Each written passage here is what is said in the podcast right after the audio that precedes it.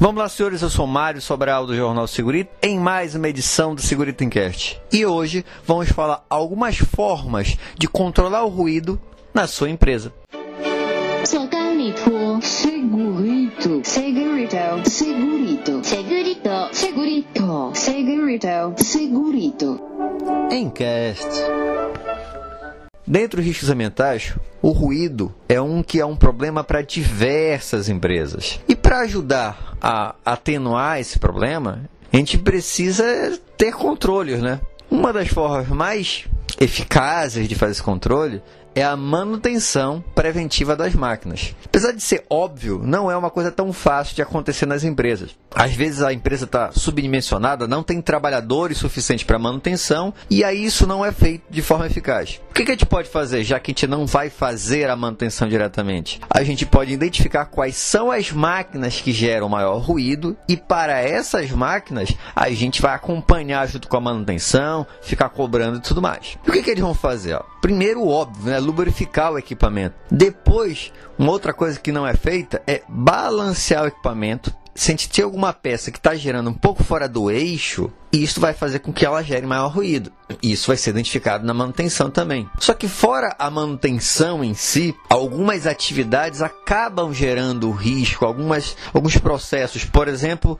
usos de bicos de ar comprimido, saída de ar comprimido. Quando o ar sai, ele sai em velocidade, né? Só que ele sai em velocidade e encontra outro com velocidade diferente. Neste impacto, há a geração do ruído. E também se está usando esse ar para limpeza, no impacto desse ar com a peça que está sendo limpa, também irá gerar ruído. Para atenuar esse problema, a gente pode utilizar silenciadores de descarga de ar comprimido, alguns bicos de ar comprimido que diminuem a turbulência nessa saída e, lógico, minimizam o ruído. Eu trabalhei numa empresa que tinha esse tipo de problema e a gente trocou os bicos e conseguiu uma atenuação em torno de 3 dB, o que é bastante. Outra coisa em relação a esse tipo de processo, que é um, um item que gera bastante ruído, é diminuir a pressão do ar. Então, nessa mesma empresa, eu lembro que a saída de ar estava a 7 bar. E a gente foi reduzindo para 6,5, 6, 5,5. E com 5,5 a gente continuava conseguindo fazer o processo, mas com uma redução de ruído. Então é uma alternativa também. Outro ponto em relação ao ar comprimido é verificar se não há vazamento então, se há alguns pontos de vazamento, isso também gera um ruído, além de perda do processo. E o que mais a gente pode fazer? Por exemplo, exaustores e ventiladores acabam gerando ruído, né? Então a gente pode usar silenciadores resistivos. Como é que isso funciona? Então tem a saída de ar e nessa saída vai ter esse tipo de silenciador que ele dissipa a energia acústica porque ele tem um revestimento absorvente e aí, quando passa o ar, vai ter que atravessar esse material, parte desse ruído é transformado em calor. E aí, em função disso, acaba diminuindo o ruído ambiente. Outra forma de diminuir seria alterando o processo. Lógico que isso na teoria é fácil, mas na prática é bem complicado. Outro item também que na teoria é bonito, mas na prática é difícil, é substituir equipamento por outro mais silencioso. Nem sempre isso será tão fácil assim. O que mais gera ruído? Vibração. Então, eu tenho uma máquina e ela vibra muito, está presa ao chão isso vai gerar um maior ruído. Porém, o que, que, eu posso fazer? Eu posso utilizar alguns isoladores, uma espécie de pé na máquina que ela funciona como um amortecedor. Existe de mola, existe com material emborrachado, existe manta, existe isoladores pneumáticos. Todos esses materiais vão diminuir esta vibração e, consequentemente, vai diminuir o ruído também. O que mais que a gente pode fazer? Enclausurar a fonte ou o trabalhador.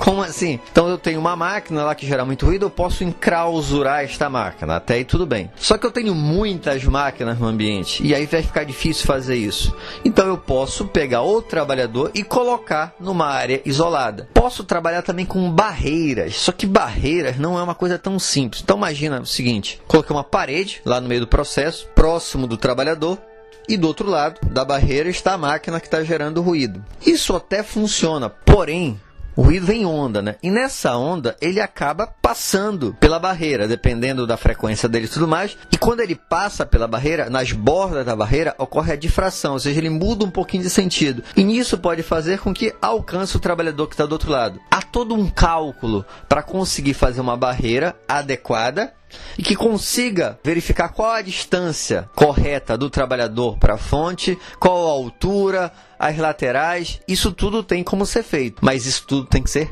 calculado. Na verdade, todos esses controles não são coisas que você vai fazer é, sozinho. Você precisa de um profissional que entenda disso. Então vamos ver outra alternativa, por exemplo, revestimentos acústicos. Então, se vocês já devem ter percebido que em alguns lugares existe tipo material esponjoso na parede. Esse material serve para atenuar o ruído. Por quê? Porque quando eu gero um ruído, esse ruído, essa onda vai, digamos que na parede da sala onde você está, ela bate na parede e fica reverberando, rebatendo. Porém, se eu tiver um revestimento que seja macio, digamos assim, poroso, essa onda vai entrar pela esponja ou pelo material poroso, vai amortecer, parte vai dissipar em calor e uma parte menor vai continuar reverberando, mas eu consigo uma atenuação do ruído. Isso também tem que ser calculado. O que mais posso fazer? Diminuir o tempo de exposição do trabalhador. Então ele fica meio expediente no local de maior ruído, por exemplo, e o outro expediente no local de menor ruído. E por fim, se não tiver jeito, devemos utilizar de forma transitória o EPI.